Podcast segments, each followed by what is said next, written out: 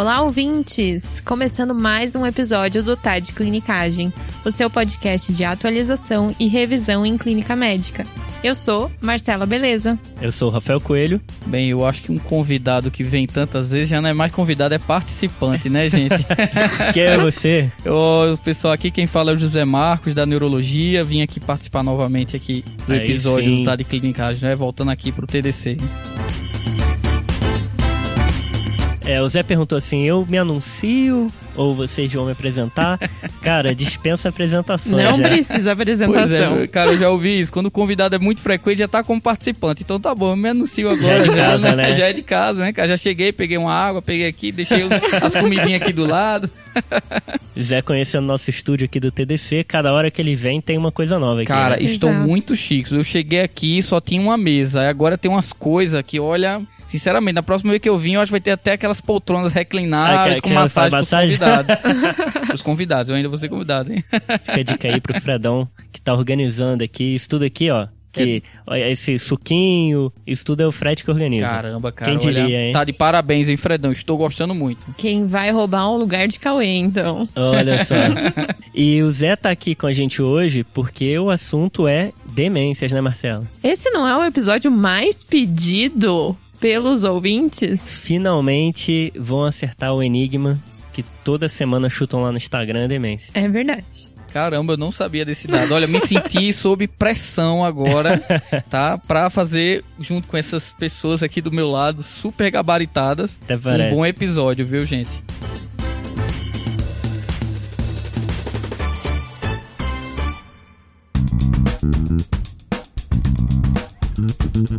E antes de começar o episódio, pessoal, tá chegando aí o nosso lançamento da nossa segunda turma do curso de pronto atendimento, Marcela. Legal. E tem novidade desse curso, não tem? Tem novidades. É, você pode entrar no site cursotdc.com.br fazer a pré-inscrição dia 11 de maio ao lançamento, Marcela. Boa, aproveita então para fazer a pré-inscrição e garantir a sua vantagem aí do curso. Vai ter vantagens aí para quem adquirir no primeiro dia.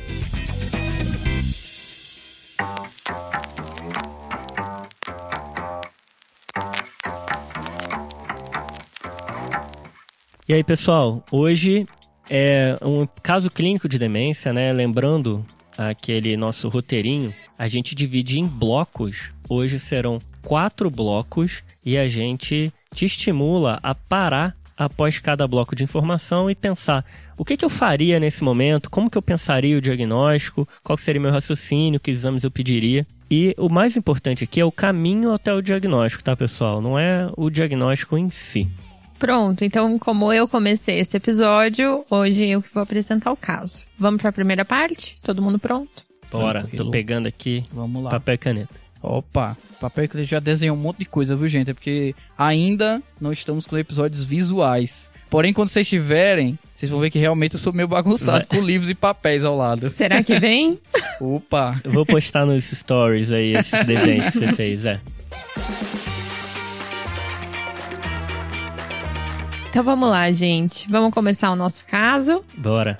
Dona Silvia veio para o nosso consultório hoje. Dona Silvia é uma mulher de 62 anos que foi trazida pela família para ser avaliada com um neurologista. Ela é natural e procedente de Santa Catarina, é casada, veio acompanhada do esposo, tem o ensino superior completo, fez administração e trabalha atualmente com vendas.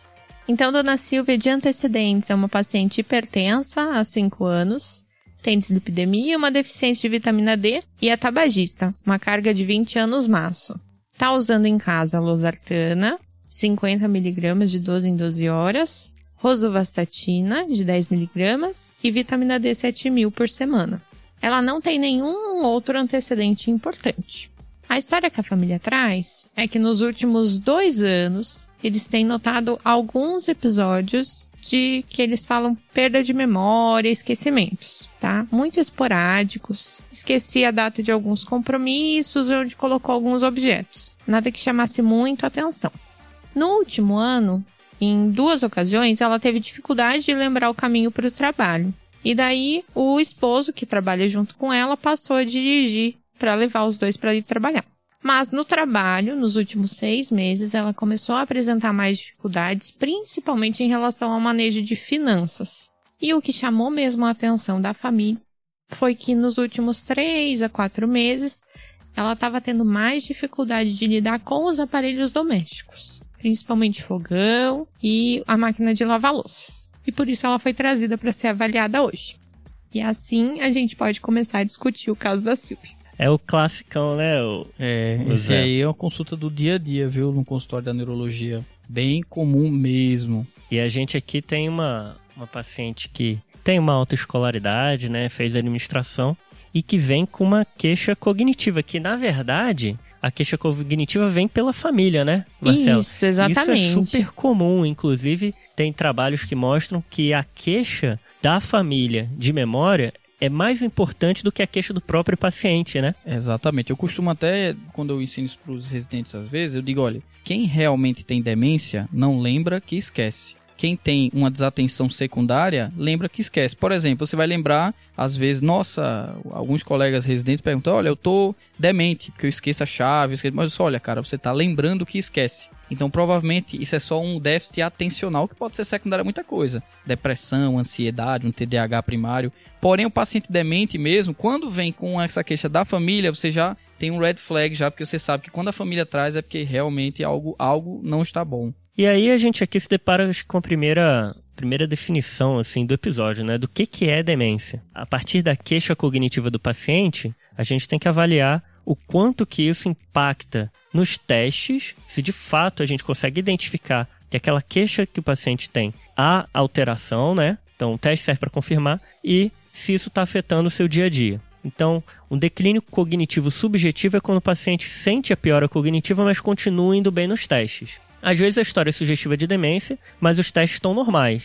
E o que pode explicar isso é que o teste não está sendo sensível o suficiente para identificar aquela alteração. Então o paciente pode ter autointeligência, autoeducação e aquele teste ser fácil demais para ele, ou está muito no início no quadro demencial não conseguir encontrar. A partir do momento que tem alteração no teste cognitivo, eu vou ter um comprometimento cognitivo leve, que é um estágio intermediário ali até evoluir para demência. Tem estudo que mostra que 10% ao ano evolui para demência, né? Esses pacientes. Então, com 65 anos, encontrei um CCL, 10% ao ano costuma evoluir para demência, que aí vem a definição de demência, que é o declínio de algum domínio cognitivo levando a uma perda de funcionalidade. Exatamente, Rafa. E isso é um contínuo, né? Se vocês observarem, é um contínuo de manifestação. Isso que o Rafa falou da percepção dos testes é muito comum, especialmente quando lidamos com pacientes de alta escolaridade ou pacientes de alta inteligência, com alto QI, alto rendimento prévio. Imagine,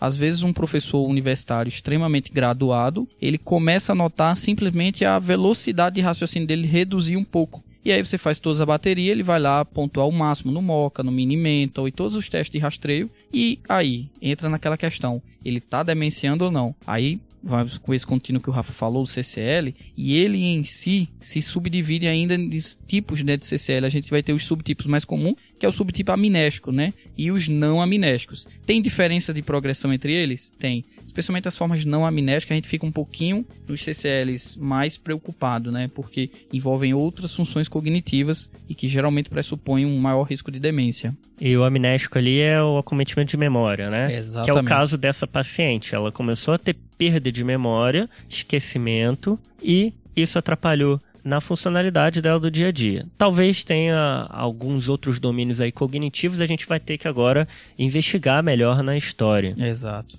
Beleza, gente. Então vocês falaram bastante das funções cognitivas, dos domínios cognitivos, mas acho que a gente precisa saber quais são para saber se eles estão alterados ou não no nosso caso, certo? Certo, Marcela. E aí eu vou pedir a ajuda do meu grande neurologista aqui.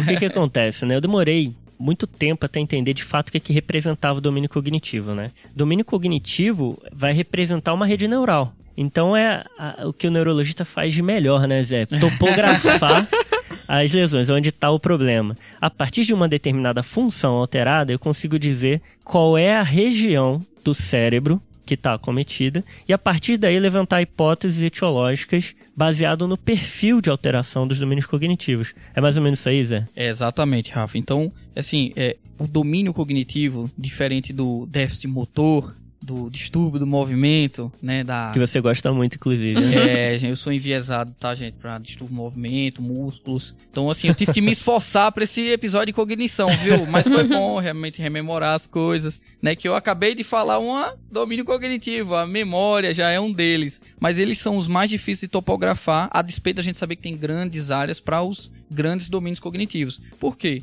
Eles são compostos mais de que a gente chama de conectomas, né? São áreas do cérebro que se conectam em si e processam. Por exemplo, a gente tem o domínio cognitivo, por exemplo, eu vou citar todos, mas o da linguagem, que a gente lembra muito bem. A linguagem tem as áreas motora da linguagem, tem a área sensitiva da linguagem, a área de Broca e a área de Wernicke, respectivamente. Porém, a gente tem o fascículo arqueado conectando as duas. Então, e sem contar a participação de outras regiões cerebral que vão modular, por exemplo, a velocidade da sua voz, adaptando ao contexto. Quem tem uma percepção um pouquinho maior percebeu que eu reduzi a velocidade da minha voz. Brilhando na parafrasia aí, né? Pois né? é, cara. E se chama, por exemplo, o domínio da prosódia. E onde é que tá a prosódia? Putz, cara, é complicado. O entendimento da música, por exemplo. Então, a gente não vai entrar em todos os detalhes dos domínios cognitivos, então vale a pena a gente dividir os domínios cognitivos nas grandes funções, tá? A gente vai dividir elas em a grande função da linguagem, memória, atenção, as gnosias,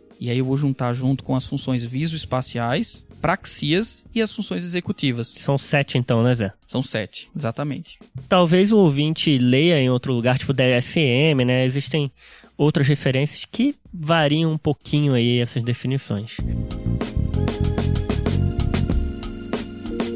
Mas beleza. Então vamos pensar aqui quais as perguntas e o que, que tem na história de cada domínio que aponta uma alteração em um determinado domínio. A partir daí, o Zé vai me ajudar aqui no, nos testes que a gente pode fazer. Então a gente vai, Marcela, perguntar isso tudo aqui para o nosso paciente, mas também para a família. Né? A história tem que ser coletada no paciente com demência com o cuidador. Isso, exatamente, por causa desse detalhe que o Zé já falou no comecinho do episódio, né? Isso aí primeira domínio aí que o Zé falou foi a atenção, né? Eu acho que a atenção, se tiver alterada, babou, o, seu, o, resto do seu exame cognitivo já era, é, né? Exatamente, por isso que eu comecei por ela. que é a habilidade de manter o foco numa determinada tarefa. Existem subdivisões da atenção. Pensei em três perguntas. Fica distraído facilmente? Perde o fio da meada quando tá falando? Começa a falar uma coisa, de repente para e não lembra mais o que tá falando. Tem dificuldade de acompanhar um filme, um programa de TV? É isso mesmo, Rafa. A atenção, como o Rafa já adiantou, ela tem umas divisões, né? Mas grosseiramente a gente tem a vigilância e a tenacidade. O que é que é isso? Vigilância é a sua capacidade de perceber o entorno e a tenacidade é de fixar a atenção. Por exemplo, imagine, se você está no ônibus andando, você automaticamente tem a estrada passando ao seu lado, tem outras pessoas entrando, os sons, os barulhos. E se você consegue sentar e estudar no ônibus, confesso que eu não consigo, tá, gente? Eu fico muito distraído. A vigilância sua, ela é diminuída, porém sua tenacidade aumenta. Você fixou no alvo né? Então, geralmente, vigilância e tenacidade, elas estão inversamente proporcionais. Por exemplo, um paciente tem um TDAH da vida, ele é hipervigilante, ele presta atenção em tudo, mas não fixa em nada. É aquele moleque que tá lá na aula, joga um papel na professora, mexe no caderno. Ou quando você é um residente cansado, também acontece isso, né? Você, até a mosquinha passando na sua frente, você para de estudar e não tem tenacidade. Então... E, e o Zé puxou isso porque ele não só satisfeito em fazer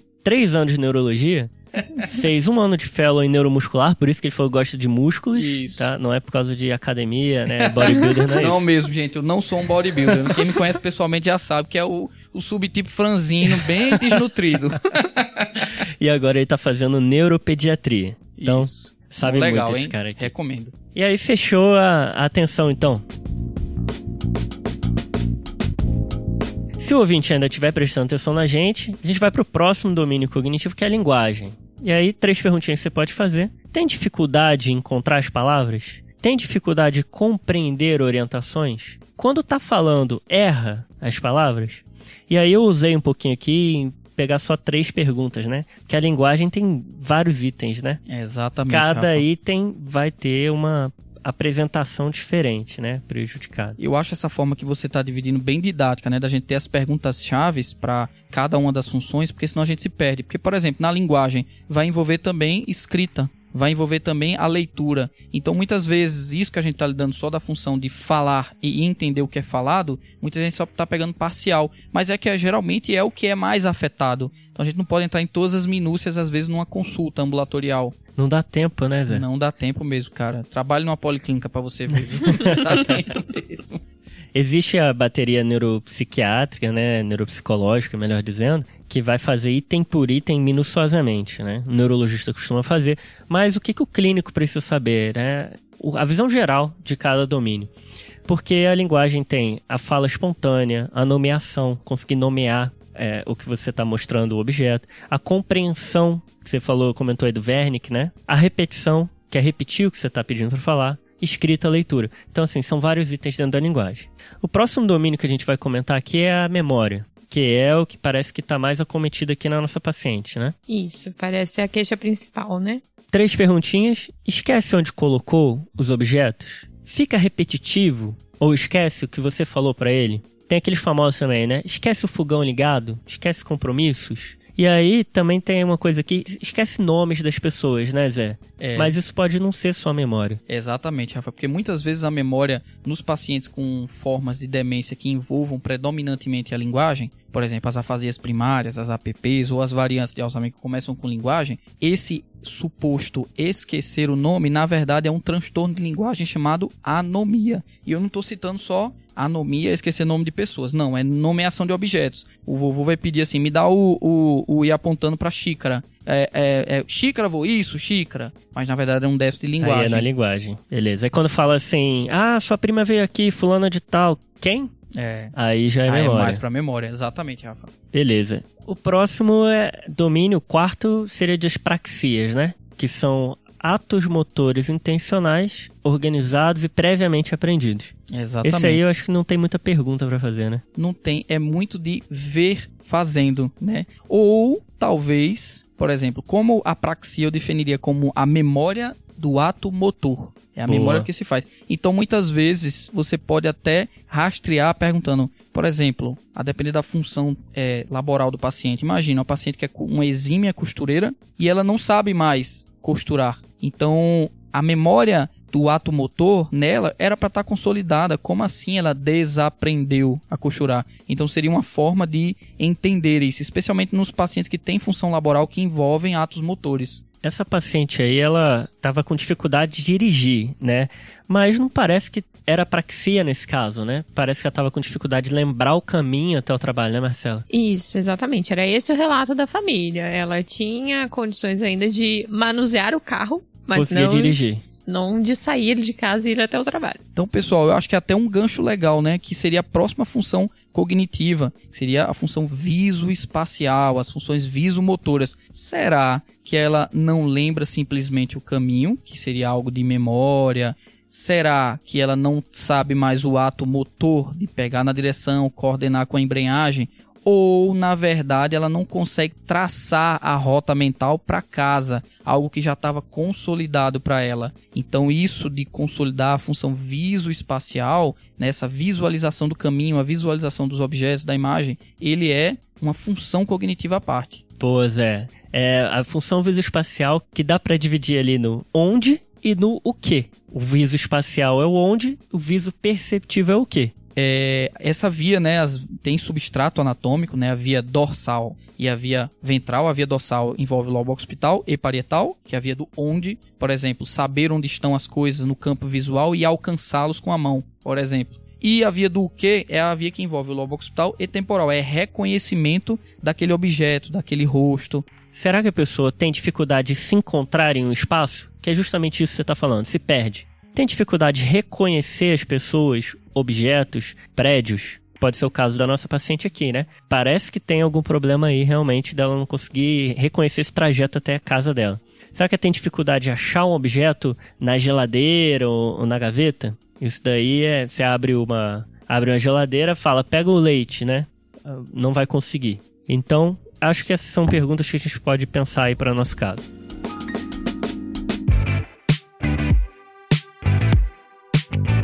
E aí a gente vai pra sexta, domínio cognitivo, que seriam as gnosias, né, Zé? O que, que é isso mesmo? Ó, oh, gnosias, né? A gente tava até rindo aqui entre si. Gnosias vem do grego, gnosis. Estratégia. É.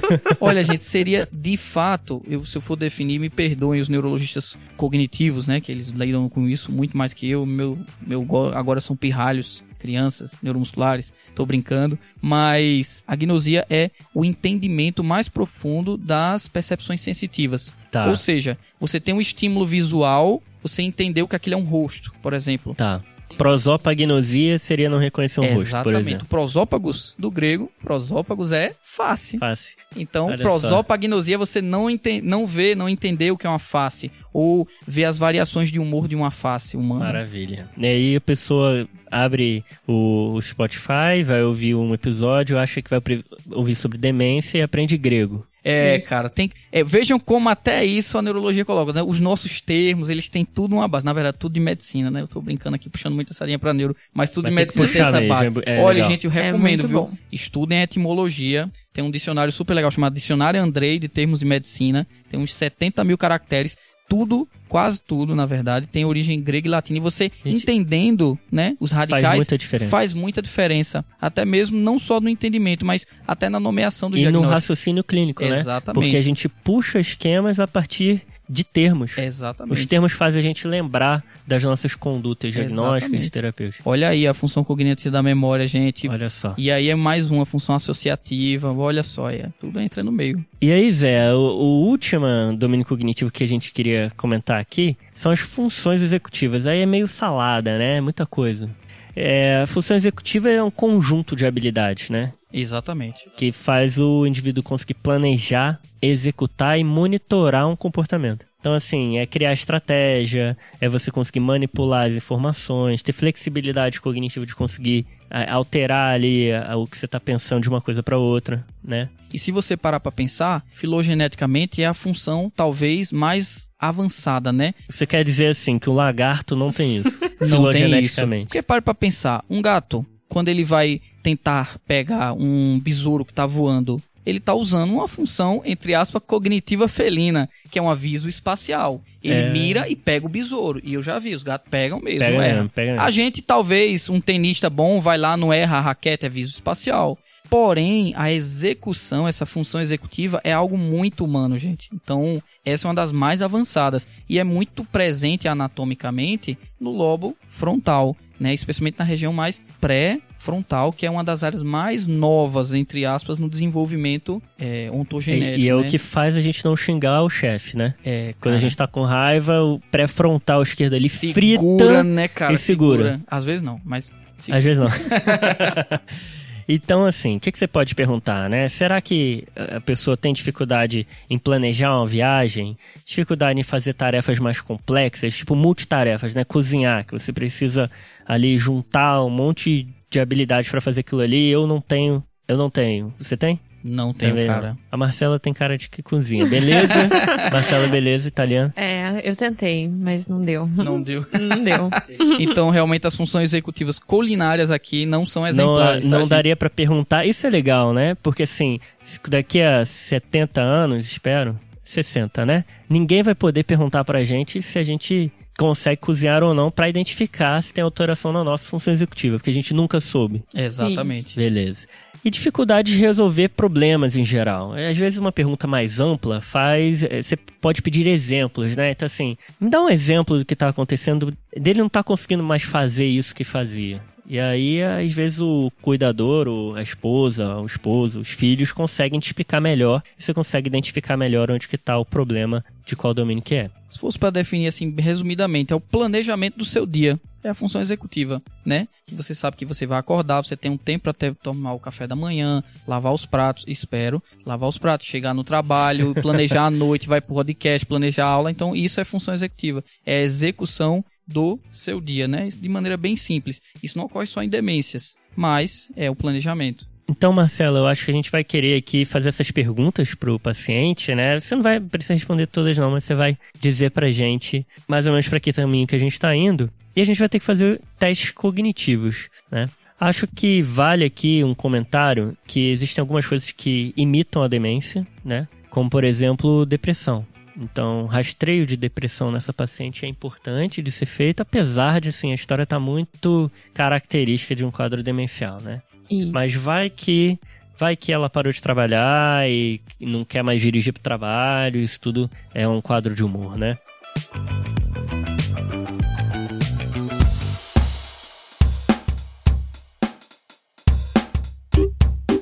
Beleza, então só complementando com algumas coisas que a gente falou em relação aos domínios cognitivos, realmente em relação à atenção e à linguagem, a família não trouxe nada acrescentada na amnésia que a gente já tinha tirado, mas em relação a praxias e ao domínio visoespacial parecia que tinha muito comprometimento na no que a família relatava ela realmente deixou de dirigir por essa dificuldade de se encontrar, de perceber o caminho para ir para casa. E em relação aos afazeres domésticos também, que ela era ela que lidava com a casa, ela estava tendo mais dificuldade. Então foi isso que a gente conseguiu complementar de anamnese, mas todos os testes cognitivos, né? Alguns testes cognitivos, na verdade, vão ser feitos mais para frente e a gente vai poder ter um pouquinho mais de refinamento. Então, beleza, gente. Indo para o segundo bloco desse nosso caso, a gente vai falar de como estava o exame físico e os testes da paciente, tá? Em relação ao exame físico, os sinais vitais dela estavam estáveis, ela tinha pressão bem controlada com aquela losartana. Não tá com sepse. Não, ela não veio no ambulatório da sepse hoje. Ah, então, fico mais tranquilo. Também Alguns não... hospitais têm esse ambulatório da sepse, tá? De mortalidade altíssimo. É, eu imagino. É, também não estava desaturando, ela tinha aquela história de, de tabagismo, estava saturando 98%, sinais vitais realmente estáveis. Também a ausculta cardíaca pulmonar, nada de alterado. Em relação ao exame neurológico, foi percebido que ela tinha atenção preservada, um discurso fluente, mas já conversando com a paciente, ela tinha uma dificuldade de encontrar as palavras. Então, hesitava um pouquinho mais, demorava até conseguir chegar à palavra que ela queria dizer. Em relação à força, tinha força muscular preservada, não tinha sinal de disfunção cerebelar, nem alteração de marcha ou sinais de liberação frontal. A audição dela também não tinha alterações e nem alteração visual foi percebida no exame. Pô, pessoal, gostei bem desse, dessa, dessa parte inicial, né, do exame físico como um todo. Mas antes até da bateria cognitiva, eu queria fazer um comentário muito importante. Eu acho que talvez um termo bem importante que os ouvintes não saibam é a liberação frontal. O que é que seria isso, né? A liberação frontal são sinais que a gente pesquisa no exame físico, que é, por exemplo, o reflexo glabelar, o reflexo palmo-mentoniano, o reflexo de afocinhamento, né, que é chamado de snout em inglês, né? Nunca tinha ouvido falar na tradução do Em português é, eu não conhecia também. É o reflexo de afocinhamento, que você dá uma percutida no lábio superior, né? E o paciente faz literalmente um bico. Faz um bico né? como uhum. se Exatamente. quisesse mamar, né? Exatamente. E muitas vezes com a função frontal mais é, declinando, muitas vezes os reflexos mais primitivos neonatais surgem. Reflexo de sucção, reflexo de busca, que é o que? Você tocar no lábio, por exemplo, do lado direito e ele vai em direção tentando sugar aquilo e até na, na amnésia desses pacientes pode muitas vezes surgir qual queixa. Os pacientes ficam viciados em doce, ou o paciente fica mastigando involuntariamente, é tudo sinal de liberação frontal. Olha só. Então, pessoal, essa liberação frontal deve ser pesquisada ativamente no exame físico, fazer o palmo mentoniano, fazer essas pesquisas que eu já relatei. Mas além disso, tem um sinal no exame físico que é super sensível, não é específico, é uma coisa super simples. Como é que é, Zé? Olha, veja, tem um epônimo bonito. Não tem, não. Não, não epônimo tem. não bonito. Ai, é chamado Head Turn, tá? É literalmente o virar da cabeça. Que é, imagine, um paciente que você pergunta, Dona Maria, que dia nós estamos? E o que é que ela faz? Olha para a filha que dia nós estamos, filha? Esse virar a cabeça tem uma sensibilidade altíssima para demência, é 86 a 90% em alguns estudos. Se né? não fez isso, você já acha que. Se não fez tá isso, okay. é exatamente. Pode, pode. Pode, né? pode ser uma depressão. A especificidade é baixa, mas isso já é uma coisa para você estar tá atento. Outras coisas que você pode pesquisar nos pacientes de sinais de exame físico, que são coisas mais específicas que estão nas síndromes demenciais, são sinais de perseveração, que é, por exemplo, sinal do aplauso, que perseverar no mesmo ato motor. Você pede para o paciente imitar você exatamente. Por exemplo, seu fulano, bata palmas junto comigo. E você vai batendo palma. Bate uma, bate duas, bate três. Quando você vai, muitas vezes, a partir da terceira, o cara já tá batendo sozinho, palma. Ele segue batendo Ele palma segue... fica... Exatamente, exatamente. Isso é chamado perseveração, é chamado sinal do aplauso. Tem muitos que dizem, ah, não, é específico de paralisia supranuclear progressiva. Não é, é uma perseveração. Então é muito comum também em distúrbios cognitivas, né, em, em, ou de outras etiologias. Além disso, sinais de paralisia pseudobulbar, o que é que é isso? É o falta do controle da musculatura bulbar, né, das fibras, da disfunção das fibras córtico-nucleares. Ou seja, os pacientes muitas vezes vão ter sinais de disfagia, ou seja, quando você vai examinar a cavidade oral, tem acúmulo de saliva, ele tem choros e risos imotivados. Isso também é um sinal de disfunção pseudobulbar. Então, o paciente que chora, de uma hora para outra está rindo na sua consulta, isso também é um sinal clínico e pode estar presente nessas demências. É o tal do riso, riso gelástico, né? Exatamente, exatamente. Então, são pontos do exame físico, antes da bateria cognitiva, que já vão chamando a atenção de você para é, de que tem uma disfunção cognitiva mais séria. Aí. E aí, a região frontal acometida. É, não só a região frontal, Rafa. O, por exemplo, os sinais de paralisia pseudobulbar muitas vezes podem estar relacionados não só à região frontal, mas à região parietal, Entendi. ser déficits mais difusos mesmos. Porém, esses sinais mais do exame físico são realmente mais presentes quando a gente tem disfunções frontais, mas não são exclusivos. Maravilha, Zé. Muito bom. E eu tô aqui olhando pra Marcela aqui, fazendo, como é que é? Fazendo um head turn aqui pra Marcela. Aqui Olha, pra Marcela. Não e é aí? a primeira vez que o Rafa faz isso hoje e ele se perdeu vindo pra cá hoje, tá? Pois é, né, gente? Ele falou pra Marcela, olha, você sabe onde é, né? Aí daqui a pouco ele liga pra Marcela, Marcela, estou perdido. eu, claramente, após o episódio, eu vou aplicar uma bateria no meu amigo aqui, Rafa, né? Porque existe Pô, uma não tem variante pessoa melhor. Obrigado, cara. Obrigado. Mas vamos lá, aplicar os testes na dona Silvia. Vamos, lá. Pronto. Então, nessa primeira consulta foi feito o mini mental, certo? Que depois a gente vai é, destrinchar um pouquinho. E dos 30 pontos que ela poderia ter pontuado, ela fez 14. Ela perdeu dois pontos em orientação temporal, três em orientação espacial, perdeu todos os cálculos, todas as evocações, perdeu uma etapa do comando de dobrar o papel, perdeu na frase e no desenho. E foi feito o teste de fluência verbal, tanto pedindo para ela falar o maior número de animais em um minuto, ela fez cinco. E de palavras com a letra F, ela fez três. E desta consulta foram esses os testes. É, o Minimental, ele é um teste de rastreio, é um teste bem global, ele não vai muito bem quando o paciente tem uma demência que tem alteração mais na parte de comportamento, né? Porque a gente não consegue ver isso bem no minimento. Na verdade, não vê, né? E aí ela perdeu dois pontos na orientação temporal espacial. Vamos dizer que isso foi problema de memória, né? Cálculo, o cálculo do Minimental, você pede para tirar 7 de 100 e sucessivamente tirar 7. 100 menos 7, 93. Menos 7, 86. Menos 7, 79. Menos 7, 72. Então, assim, o paciente tem que lembrar qual foi o último número. Então, ele está usando ali a memória RAM do, do computador, né? Memória RAM do cérebro dele, que é a memória de trabalho que está dentro da função executiva. Então, tem alguma coisa aí, né? A evocação, memória. O comando de dobrar o papel, não sei se foi linguagem e não consigo compreender, ou se foi algo, foi algo motor, né? A frase, também da parte de linguagem, por conta da escolaridade dela, ela com certeza sabia escrever, né? Sim. Antes, sendo com esse nível de escolaridade dela. E o desenho, que está dentro da habilidade visoespacial. A fluência verbal dela foi baixa, né? Engraçado que na história isso não era uma queixa. Isso não era que... percebido pela família, família nem por ela. E a fluência verbal é você pede para falar o maior número de animais, frutas, que aí seria a fluência verbal semântica, né? É, em um minuto. Ou então você pode fazer começando com uma determinada letra, né? Que aí você está fazendo a fluência verbal fonêmica. De qualquer forma,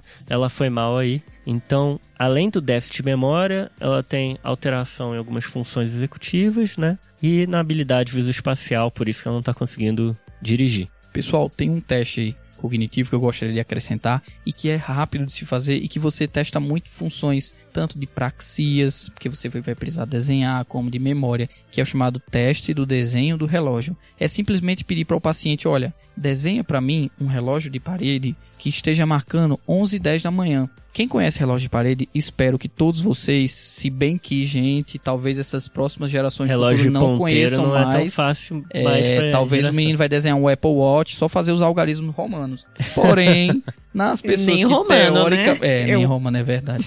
Tal, é, nas pessoas que têm o conhecimento dos relógios, ela é uma forma muito legal de se testar e tem até sistemas de pontuação, mas serve como rastreio. Você não precisa, como um, um não neurologista, saber o sistema de pontuação, teste o desenho do relógio. Mas pede lá para um paciente desenhar um relógio de parede e aí observe as diferenças nos pacientes que têm disfunções de praxias, de memória. Os desenhos vão sair dos mais variados possíveis. Cara, é, você sabe que eu lembrei agora que no primeiro congresso de geriatria que eu fui, o cara que inventou o teste relógio foi. E ele deu uma palestra. E ele falou: Eu não fazia ideia do número de aplicações que teria esse teste que eu criei aqui. E simples. Porque tem aplicação pra quem tem toque, Exato. tem aplicação pra quem tem diversos problemas psiquiátricos e, e também neurológicos. né? Tem aplicação para paciente que persevera, que a gente vê circulando um milhão de vezes o circulando relógio. várias vezes na hora de fazer o círculo. Legal. Exatamente, pessoal. E essa parte aí tá é, do teste relógio, você precisa saber planejar e precisa saber desenhar, né? Então, é tanto a parte executiva quanto a parte de habilidade visoespacial. Exatamente. É, e Marcelo, assim, com esse. Comentando sobre esse mini mental aí de 14, né? Um corte muito baixo pra ela. É, existem cortes diferentes, mas a gente tem que ajustar pra escolaridade. E aqui no Brasil tem trabalho falando disso, né? Quem tem 12 anos ou mais de escolaridade, o corte é 29. Então, assim, não dá pra errar. De 9 a 11 anos de escolaridade, 28. De 5 a 8 anos, 26. 1 a 4 anos, 25. E para quem é analfabeto, 20, né? Então, assim, o minimento de 14, ela estaria alterado independentemente da escolaridade. E tá muito alterado para quem tem uma escolaridade alta. Exatamente. Uhum. E aí, assim, é uma paciente, resumindo o caso, né? Uma paciente de 62 anos, né? Que começou com um quadro de perda de memória e esquecimentos, parou de conseguir dirigir porque tinha dificuldade de lembrar o caminho até o trabalho. O marido começou a dirigir para ela, não estava conseguindo mais manejar finanças, e aí começou a esquecer de desligar o fogão, de usar a máquina de lavar louça, não estava conseguindo mais mexer na máquina de lavar louça. Nos testes, ela tinha alteração no domínio visoespacial, nas praxias e também na fluência verbal e, como eu falei, principalmente memória, função executiva e habilidade visoespacial, né? Mais ou menos isso, gente? Exatamente. Isso. Rafa. Beleza. E aí a gente vai pensar agora nos diagnósticos diferenciais, né, Zé? É, se a gente for colocar sindromicamente, né, após faz, é, é, fizemos a anamnese, fizemos o exame físico, os testes cognitivos, se a gente for colocar uma síndrome para essa mulher, ela tem o quê? Uma síndrome demencial. Por que eu posso falar isso com relativa segurança? Porque a gente tem um contexto adequado. Porque, imagine, um paciente com um delirium ou um paciente com uma meningite bacteriana, aplique o um minimental dele, vai dar ruim, não é? E ele é demente? Não. Qual é o contexto que a gente diria que isso é uma demência? É uma disfunção cognitiva em um ou mais domínios que tem uma duração de mais de seis meses, né? E é exatamente isso que a gente está vendo na paciente. E tem repercussão nas atividades instrumentais de vida. Você viu, ela parou de, de dirigir, ela não está conseguindo fazer as coisas do dia a dia em casa. Então, claramente a gente tem uma síndrome demencial. Aí, dentro da síndrome demencial, se nós formos localizar para ela os tipos de funções, né, que estão mais comprometidas, como o Rafa já falou, tem um componente de memória predominando, né? A gente tem componentes visoespaciais e devido a essas localizações, né, visoespacial, a gente tem memória, a gente tem muita localização predominante, talvez no lobo temporal. E das demências que mais afetam o lobo temporal, a gente vai pensar especificamente na boa e velha demência de Alzheimer, né? A doença de Alzheimer. Então, esse é o principal, acho que, diagnóstico diferencial que teria que estar na nossa chave, até pelo tipo de evolução de predomínio amnésico. A despeito disso, a gente tem que lembrar de outras possibilidades, outras demências, outras síndromes demenciais, que incluem, por exemplo, doença de Levy, degeneração córtico-basal, e aí eu vou especificar cada uma delas, quais são os sinais e por que eu não acho que sejam elas. Beleza. Por exemplo, na demência de Levy, que é diferentemente do Alzheimer, que é uma taupatia, a demência de Levy é uma alfa-sinucleinopatia. Ela é um do mesmo grupo do Parkinson primário e também da atrofia de múltiplos sistemas. Geralmente na demência de Levy a gente tem muito acometimento do lobo occipital das vias occipitais dos pacientes, tem muito alucinações, os pacientes têm flutuação importante. Às vezes você realiza um mini mental desse paciente em duas horas, varia muito. Eles têm flutuações intradiárias dos sintomas e, das, e da capacidade cognitiva, né? Então, esses são, seriam os pontos chaves para pensar na demência leve, por isso que não acho que seja o caso da nossa paciente. Atenção, espacial. Exatamente, e, e flutuação. flutuação. Palavras-chave do Levi. Né? Na outra forma de demência degenerativa, que é a demência frontotemporal, que é muito falada e lembrada, a gente tem principalmente a variante comportamental. Muitas vezes esses pacientes vão super bem no mini mental, né? Porque o mini mental é um teste de rastreio, mas por exemplo, ele não vai testar tanto funções de perseveração ou funções comportamentais que muitas vezes vão estar mais na anamnese.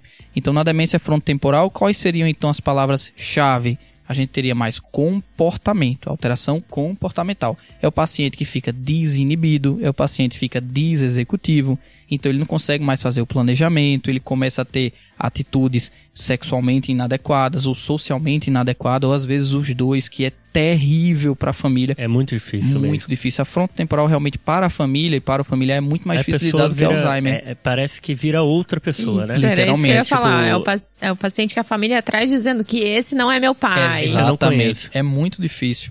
Então a gente teria isso. Outras variantes da própria demência frontotemporal seria a variante que pega muito linguagem. Por exemplo, a variante de afasia progressiva primária, que o paciente tem memória boa, o paciente tem uma super função visoespacial, mas você vê lá a linguagem dele tá péssima, ele escreve errado, ele tá falando errado e tem até suspeitas, né, que a gente de, de personagens famosos até na política mundial que tem suspeitas de APP. É, tem, inclusive foi divulgado aí que o Bruce Willis teria uma afasia, né? O que a gente não sabe é se foi ali só uma afasia ou se é uma afasia progressiva primária. Né? É, se você for olhar, né, pelo framboesa de ouro que ele ganhou ano passado e perdeu exatamente pelo motivo da afasia, então provavelmente o dele devia ser uma coisa mais progressiva. Então, olha, olha eu só. apostaria que o Bruce Willis tem um APP, que é a afasia progressiva primária. Isso preocupa. exatamente, que é um dos subtipos da frontotemporal. Outra forma de demência que seria a forma Porque a frontotemporal evolui, evolui rápido, evolui né? rápido. É, é isso aí, Rafa, exatamente, da, do, da APP, do, da provável APP do Bruce Willis, né? E a gente tem outra síndrome degenerativa, né? Uma demência degenerativa, que é a síndrome córtico-basal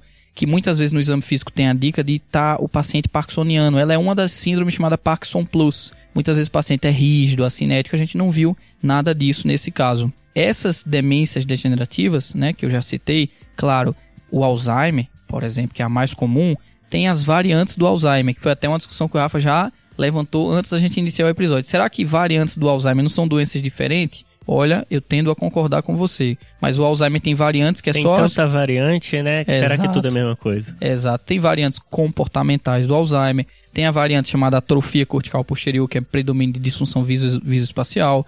Então, nem sempre Alzheimer é igual a memória. Porém, nesse caso, eu pensaria mais numa demência mais do grupo do Alzheimer, pelos tipos de disfunção que a paciente tem. E aí, eu citei da linha temporal de seis meses, porque quando o paciente tem uma perda cognitiva rapidamente progressiva, né? A gente definia esse rapidamente progressivo, entre aspas, em pacientes que têm essas perdas em menos de seis meses. Qualquer domínio cognitivo, pessoal. Isso vale ali como uma demência. E aí abre a chave para o leque dos diagnósticos diferenciais das demências rapidamente progressivas. Todo mundo nessa hora vai logo acender aquele alerta. Priônica, priônica, priônica. Eu sei, todo mundo quer falar. O famoso da... É, exatamente, Rafa. Porém, a gente tem que lembrar de outras causas de demência rapidamente progressivas, que não é o caso especificamente da paciente. Mas doenças metabólicas, como deficiências de vitamina, deficiências de B12, hipotiroidismo, doenças infecciosas, como sífilis, poderiam justificar intoxicações crônicas. Tem até é, acrônimos para as demências rapidamente progressivas, porém, foge realmente ao escopo dessa aula. Eu até sugiro um episódio do TDC de Eu acho que é o próximo de demência. Esse é o próximo. progressivas. que a gente discutiu muito o básico das demências, né? Como que se investiga. A gente tá falando aqui de demências degenerativas, né? Que é a paciente idosa. Exato. Apesar de que tá a idade dela, também tá pode bem aparecer... Limítrofe, né? Exatamente. Inclusive, assim, pessoal, a demência rapidamente progressiva mais visível na prática clínica, vocês vão ver que é a demência não percebida antes. É o pseudo, né? Pseudo demência. o pa... Não. É muito comum o... isso. Exato. Chega no consultório do geriatra, do neuro, não, papai era normal, mamãe era normal. Até uns três meses atrás, quando realmente ele passou a quebrar as coisas dentro de casa. Eu tive um caso recente que a história era seis meses que tinha evoluído, seis meses a um ano. E aí a, questão foi encontrar quem era o interlocutor ali que tinha que fazer a anamnese. E no final das contas era o esposo dessa senhora, que ele tinha 10 anos a mais, e que ninguém tava, 90 anos de idade, ninguém tava botando fé que ele ia contar bem e aí eu conversei com ele um tempão e descobri que já tinha 10 anos já de progressão, de é. progressão da demência dela. Isso é muito então, comum, cara. E aconteceu muito também na pandemia, né? Que as pessoas é, ficaram muito mais em casa e percebendo como estavam os seus familiares. É verdade. O Natal, né? É a demência do Natal, né? O pessoal só vê vovó e vovô no Natal e aí a cada Natal, nossa, mas vovó, o ano passado tava ótima. Você vai. E aí pergunta, quanto tempo tem? Um ano. Por um quê? Ano. Porque Natal é de um em um, um ano, né? Ano, então... Exatamente, pessoal. Outra demência que é importante citar assim que pode se apresentar tanto rapidamente progressiva como a em forma lenta é a demência vascular, né? Porque rapidamente progressiva, imagine, o paciente teve uma AVC cerebral média esquerda, um cerebral posterior por uma fibrilação atrial muitas vezes ele vai evoluir com uma síndrome demencial. E às vezes é menos de um mês ou semanas ele vai progredir com isso. E às vezes ele vai evoluir de maneira crônica, né? Na, com microinfartos, progressivamente perdendo as funções cognitivas. Aí vai depender de qual o território acometido, né? Pode ser tanto acometimento de vários locais, aí o paciente tem disfunções executivas, né? O clássico é esse, né? Prejuízo da função executiva Exatamente. dele, né? Fica muito desexecutivo. Mas também pode ter alteração de comportamento, alteração de, de humor, né? Alterações motoras. Então vai depender muito de qual território que foi acometido. Quando é a região ali peri-silviana, pode acometer bastante linguagem, né? Exatamente. Né? Então, a demência vascular, assim, é, é, é o mundo, né? É um mundo. É um mundo e não é uma uma demência neurodegenerativa. Exatamente. É Muitas vezes ela é até, ela é até é, somada, o paciente tem um de, uma demência de Alzheimer, mas ele continua lá com os fatores de risco cardiovasculares não controlados. É hipertenso, é obeso, tem é, apneia do sono, e aí aquele Alzheimer né, vai progredir mais rápido ainda, porque a gente tem a sobreposição do, da disfunção microvascular. E aí eu acho que você tocou num ponto chave aí, né? Que essa nossa paciente, apesar de hipertensa, com dislipidemia, ela, tem, é tabagista, ok. É, lendo aqui de novo, fiquei até na dúvida, tá? Mas assim, a princípio não tem tantos, assim, comorbidades. Não tem, não tem história, assim, de ser aquela paciente vasculopata ou que já teve um evento prévio, né? Exato. Já infartou, uhum. já teve AVC. Então, a princípio, não dá para descartar que seja uma demência vascular, um evento. Sim. Uhum. Mas tá mais para Alzheimer aí, né? Exatamente. Seria a minha principal aposta. A dúvida vai ser tirada, talvez, em exames complementares. Exatamente, Rafa. E aí, o que, que vocês querem pedir, então, para essa paciente? Bem, eu acho que assim, até de guideline da Academia Americana, né, a gente tem que ter uma imagem, né? Claro, a gente sabe que a realidade do Brasil, a gente tem ouvintes de vários locais do Brasil, né? De várias situações financeiras de hospitais distintas. A gente sabe que tem ouvintes que vai conseguir um PET amiloide e a gente sabe que tem ouvintes que dá graças a Deus tem um atomo. Mas, gente, é necessária a neuroimagem. O que tiver disponível. Só não dá pra fazer o raio-x de crânio, né? Por favor, não. Se fizer um raio-x de crânio, vai levar uma pedrada na cabeça e chegar no meu consultório, tá? Aí vai ganhar o raio-x, né? Aí você ganha um raio-x de crânio depois. É, mas assim, tem que ter a neuroimagem. Mas realmente, né, acho que a discussão é: será que se eu pedir uma neuroimagem no paciente com doença neurodegenerativa, vai mudar o quê, né? Porque é, o tratamento, no final das contas, não vai mudar tanto, né? Não. Mas é, tem um ponto aqui que eu acho que é super importante, que é o prognóstico, né? É muito importante para a família e para o próprio paciente saber o que está acontecendo para prever necessidades, né? Então, está acontecendo isso porque tal área está cometida, então a gente prevê uma evolução dessa maneira. Eu acho que faz toda a diferença. Faz sim, Rafa. E até porque a neuroimagem ajuda, por exemplo, a nós vermos, a despeito da síndrome dessa paciente ser muito sugestiva de uma demência de Alzheimer, a gente tem que, muitas vezes, a gente tem não, a gente muitas vezes se surpreende com os resultados de neuroimagem. Muitas vezes a paciente teve até infartos em regiões grandes e que, por não serem tão eloquentes, imagine um infarto parietal direito, que a paciente ficou um dia só um pouquinho meio confusa, a família achou que era um, um dia ok e ninguém deu atenção. E o paciente nem sabe que teve AVCs. Então tem uma sobreposição de uma demência vascular com demência de Alzheimer. Então isso ajudaria de forma importante a neuroimagem nesse ponto especificamente. Boa, Zé, perfeito. E aí pedi o básico, né, de VDRL para ver sífilis, B12, TSH. Isso daí tem que pedir em todo paciente com demência. Eu também acrescentaria, nesses casos, Rafa, a, a gente geralmente pede o combão, que é incluso eletrólitos. Ah, sim. Se surpreendam ou não. Eu já vi uma paciente no ambulatório de cognição encaminhada como Parkinson com Alzheimer, mas que na verdade era uma hipocalcemia crônica. Ah, eu ia falar sódio. Nossa, era Não, cálcio. Eu ela ia tava chutar uma hipercalcemia. Então aí, é, no episódio de Delirium, que foi lá no início que a gente fez, né? No Delirium tem que pedir cálcio e sódio, né? Porque são Exatamente. os eletrólitos do cérebro. Exatamente. Legal esse caso, interessante. Que bom, espero que tenha melhorado, né? É, melhorou. Mas então tem que estar na sua bateria, pessoal. Especialmente assim, se é, muitas vezes a consulta é um momento único, você vai ver aquele paciente quatro meses depois, peça o máximo possível, logicamente com nível de evidência para o que você está pedindo. Boa. E aí, Mar? Muito bem. Então a gente pediu os exames laboratoriais, pedimos os eletrólitos, sódio, cálcio, tudo normal, função renal também, ureia e creatinina. A vitamina B12 dela era excelente, valor é liberando 600, TSH também normal. Em relação à neuroimagem, que vocês tanto querem. A tomografia mostrou uma atrofia cortical difusa e tinha bastante atrofia hipocampal, mas ela logo conseguiu fazer uma ressonância que mostrou aquela atrofia mesial temporal, que é uma escala bem importante que a gente usa, né, de Sheltons. Ou MTA, né? Isso, ou MTA, exatamente. Daí é a sigla do inglês que eu não vou falar aqui. Se fosse italiana, ela falava. Olha, no, no episódio para vocês, tá chegando que ela não falou, mas aqui ela falou e a gente viu que o inglês saiu macarrônico. Mentira.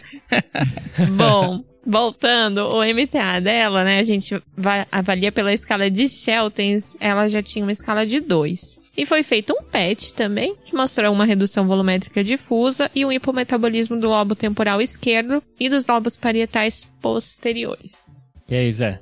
Olha, a gente tem é, nos exames complementares o reforço da hipótese diagnóstica aqui inicial, né, de uma síndrome de Alzheimer. Essa atrofia de predomínio hipocampal, é, especialmente usando essa escala de Sheltons, ela é uma região muito relacionada à memória. E veja que nosso exame cognitivo e nossa, e nossa anamnese já mostravam que realmente a memória dela iria estar falha. Então, eu vou aproveitar esse ensejo dos exames complementares que estão reforçando o Alzheimer para falar dos biomarcadores da demência mais comum, que é a demência de Alzheimer. A gente tem marcadores que são mais acessíveis e menos acessíveis. Os mais acessíveis, de fato, seriam o próprio ressonância magnética, né? Que a gente vai ter uma análise estrutural, né? Essa paciente, ela já teve um plus, teve um a mais, que é esse PET, mostrando o hipometabolismo em regiões que são comuns de ser acometido no Alzheimer, lobo temporal, lobos parietais. Vejam, no nosso exame cognitivo mostrava o quê? Que ela tinha disfunção visoespacial. O lobo parietal, que é inclusive um dos desenhos que eu estava fazendo aqui no episódio, está relacionado a essas, essas funções visoespaciais. Então, confirmou. O PET ele é um exame funcional porque ele vai analisar o metabolismo de glicose naquela região. Se está com hipometabolismo, aquela função, aquela região está disfuncional. Outros biomarcadores, né, que aí incluem imagem possíveis, é um deles é o PET chamado PET amiloide, né, que é o que a gente usa, que é o componente B de Pittsburgh, que é o, olha meu inglês aí, Bem- saiu um pouquinho menos É importado, macarrônico. é? Esse é importado. Mas o PET amiloide, ele é um marcador literalmente. Como é que a gente mediu o amiloide anteriormente? Só no pós-mortem, era no, no anátomo patológico. E com esse PET amiloide a gente consegue estimar a quantidade de amiloide que estaria nas regiões. Obviamente não é recomendável como exame de rastreio, né, gente? Porque Sim. você não vai mudar atualmente, né, a despeito de alguns trabalhos, etc, que estão saindo com algumas medicações, você não vai mudar o desfecho do paciente se você descobrir que ele tem amiloide com 50 anos ou não. Mas, num paciente que tem uma suspeita de demência, você fazer aquilo reforça a sua possibilidade. Que eles vêm antes, começam a se, a- a se alterar antes do quadro abrir, né? Exatamente. A gente Rafa. ainda não sabe definir, né? Quanto da alteração da imagem, da deposição amiloide tem relevância clínica, né? Exatamente, exatamente, gente. E outro biomarcador importante que, que a gente pode usar no Alzheimer, que tem em alguns laboratórios brasileiros, a, a maior parte dos convênios médicos cobrem esses exames, é o- as dosagens de, da proteína tal licórica, né? E do A-beta-42. Então, quando a gente tem a queda no valor da proteína A-beta-42 e o aumento da proteína tal no líquor, a gente tem uma altíssima sensibilidade e especificidade beirando 82% a 86%, respectivamente, para o diagnóstico de demência de Alzheimer. O, a proteína tal ela é muito boa quando somada a um contexto clínico adequado. Porque, por exemplo, para vocês terem ideia, quando a gente tem um valor elevadíssimo de proteína tal, a gente deve suspeitar da doença priônica. Tanto é que um, um, um dos maiores especialistas que a gente tem em cognição sempre reforçam que proteína tal acima de mil ele deve levar sempre o diagnóstico como muito possível para uma doença de Creutzfeldt-Jakob, né? Que a gente sabe que a despeito de estar no grupo das demências rapidamente progressivas, existem formas de Creutzfeldt mais lentas. Exatamente, são as variantes.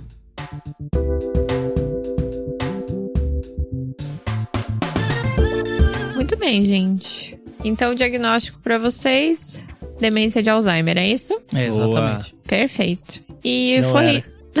ela Aí ela vai dar uma surpresinha. Nossa, gente, na verdade era um encefalite autoimune, tá? E vocês deixaram tratar. Tchau. Na verdade, vocês perceberam que eu não falei o líquor? Mas o líquor era normal. E realmente a paciente foi tratada como um Alzheimer presumido por conta da gente só ter o diagnóstico definitivo mesmo depois da biópsia. E ela evoluiu conforme a demência da doença de Alzheimer mesmo. Foi iniciado um inibidor de acetilcolinesterase, a donepezila. Depois de um ano, dois anos, ela manteve estabilidade relativa da doença, mas depois de quatro anos do diagnóstico, ela foi perdendo ainda mais funcionalidade, foi institucionalizada pela família e aos 69 anos ela evoluiu com uma pneumonia broncoaspirativa, foi internada e infelizmente faleceu em decorrência de complicações da pneumonia, como a gente sabe que acaba sendo desfecho, é uma evolução né? Evolução esperada, né? Dessas doenças mesmo um dos pontos positivos desse caso é que a família concordou em fazer uma necrópsia e realmente fizeram a biópsia cerebral que confirmou o diagnóstico da doença de Alzheimer dessa paciente. É interessante isso, porque apesar de todos esses achados, toda essa ciência, no final das contas ainda o padrão ouro é a biópsia, é né? A biópsia pra cerebral. ver o que aconteceu. Fechou então, galera. Top, Marcela. Obrigado, Zé. Sempre excelente te Opa, receber aqui. Sempre um prazer voltar. Não canso de falar, sempre aprendo muito com você. Foi um Obrigado prazer, mesmo. gostei muito também, Zé.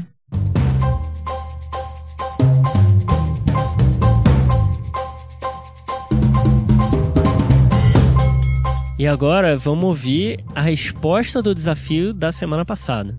Bora. E aí, pessoal, Pedro Magno falando aqui. O desafio da semana passada foi uma paciente que estava tratando uma emergência hipertensiva e acabou desenvolvendo acidose lática. Isso é uma complicação para quem usa o nitroprussiato, que é a intoxicação por cianeto. Pessoas que usam por tempo prolongado, por, de, por mais que 24, 48 horas, pode fazer intoxicação por cianeto, principalmente quando tem lesão renal aguda também. E os sinais que você tem que detectar são alteração no nível de consciência e acidose lática. Beleza? Um detalhe interessante é que a nitroglicerina não faz isso porque ela não é metabolizada em cianeto. E quem acertou o desafio foi o Gabriel Paz, ele que é R2 de Clínica Médica na Unifesp. Um abraço, Gabriel.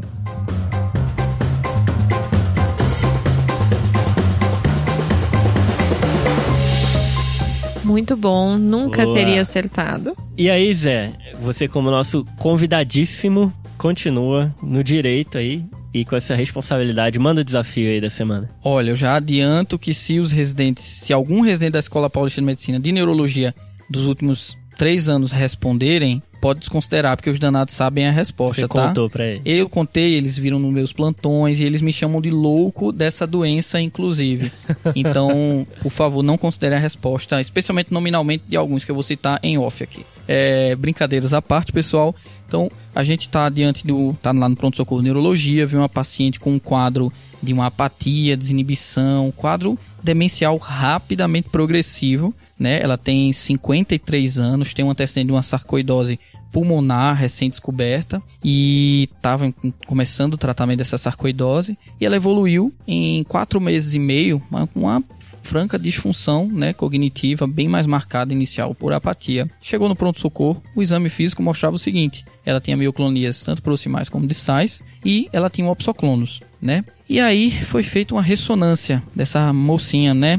E tinha restrição à difusão cortical em várias regiões do cérebro e uma alteração na, no flare, né, na sequência flare, nas regiões subcorticais relacionadas a essa restrição à difusão. Fora isso, os exames laboratoriais dela mostraram uma anemia normo-normo e ela tinha enzimas hepáticas discretamente aumentadas. Né? Ela tinha um TGO de 120, um TGP de 140, uma gama GT mais pronunciadamente aumentada de 800, uma fosfatase alcalina de 300. Apesar disso, a bilirrubina estava normal. Os demais exames laboratoriais, função renal, sorologias e eletrólitos estão normais. E aí, qual é o diagnóstico dessa moça?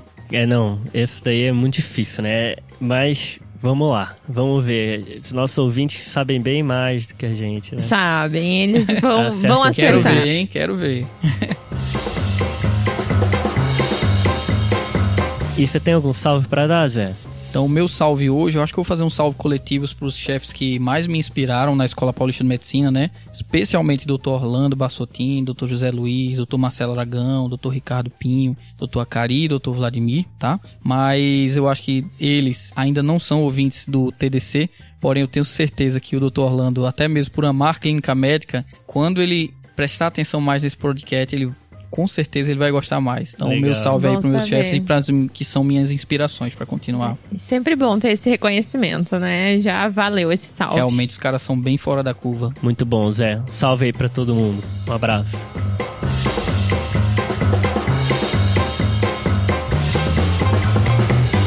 E o meu salve vai pro Matheus Lima, que é R1 de Clínica Médica do ABC, que estava dando um plantão esses dias com uma colega nossa da geriatria, Tamara, que já apareceu por aqui também.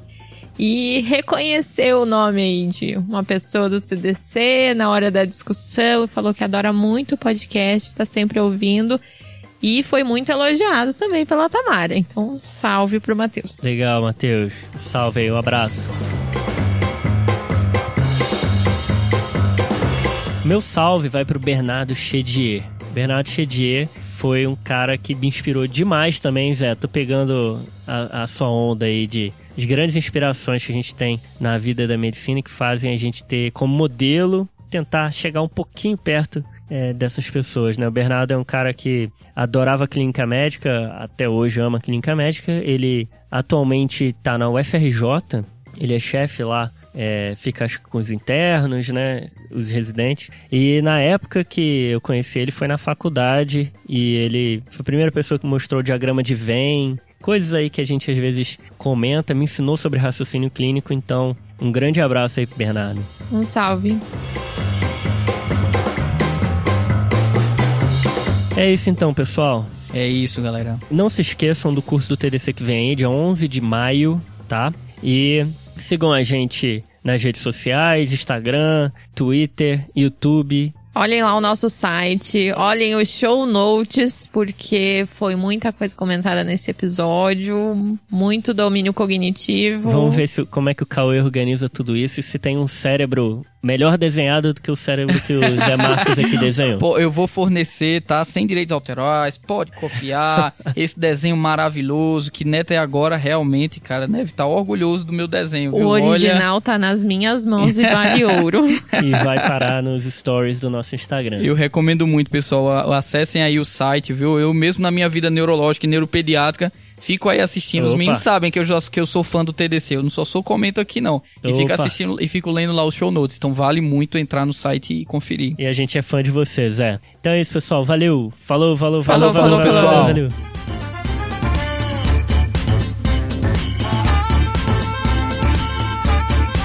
Esse podcast tem como objetivo educação médica. Não utilize como recomendação.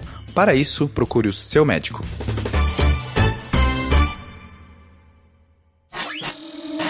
Essa é uma produção do Bicho de Goiaba.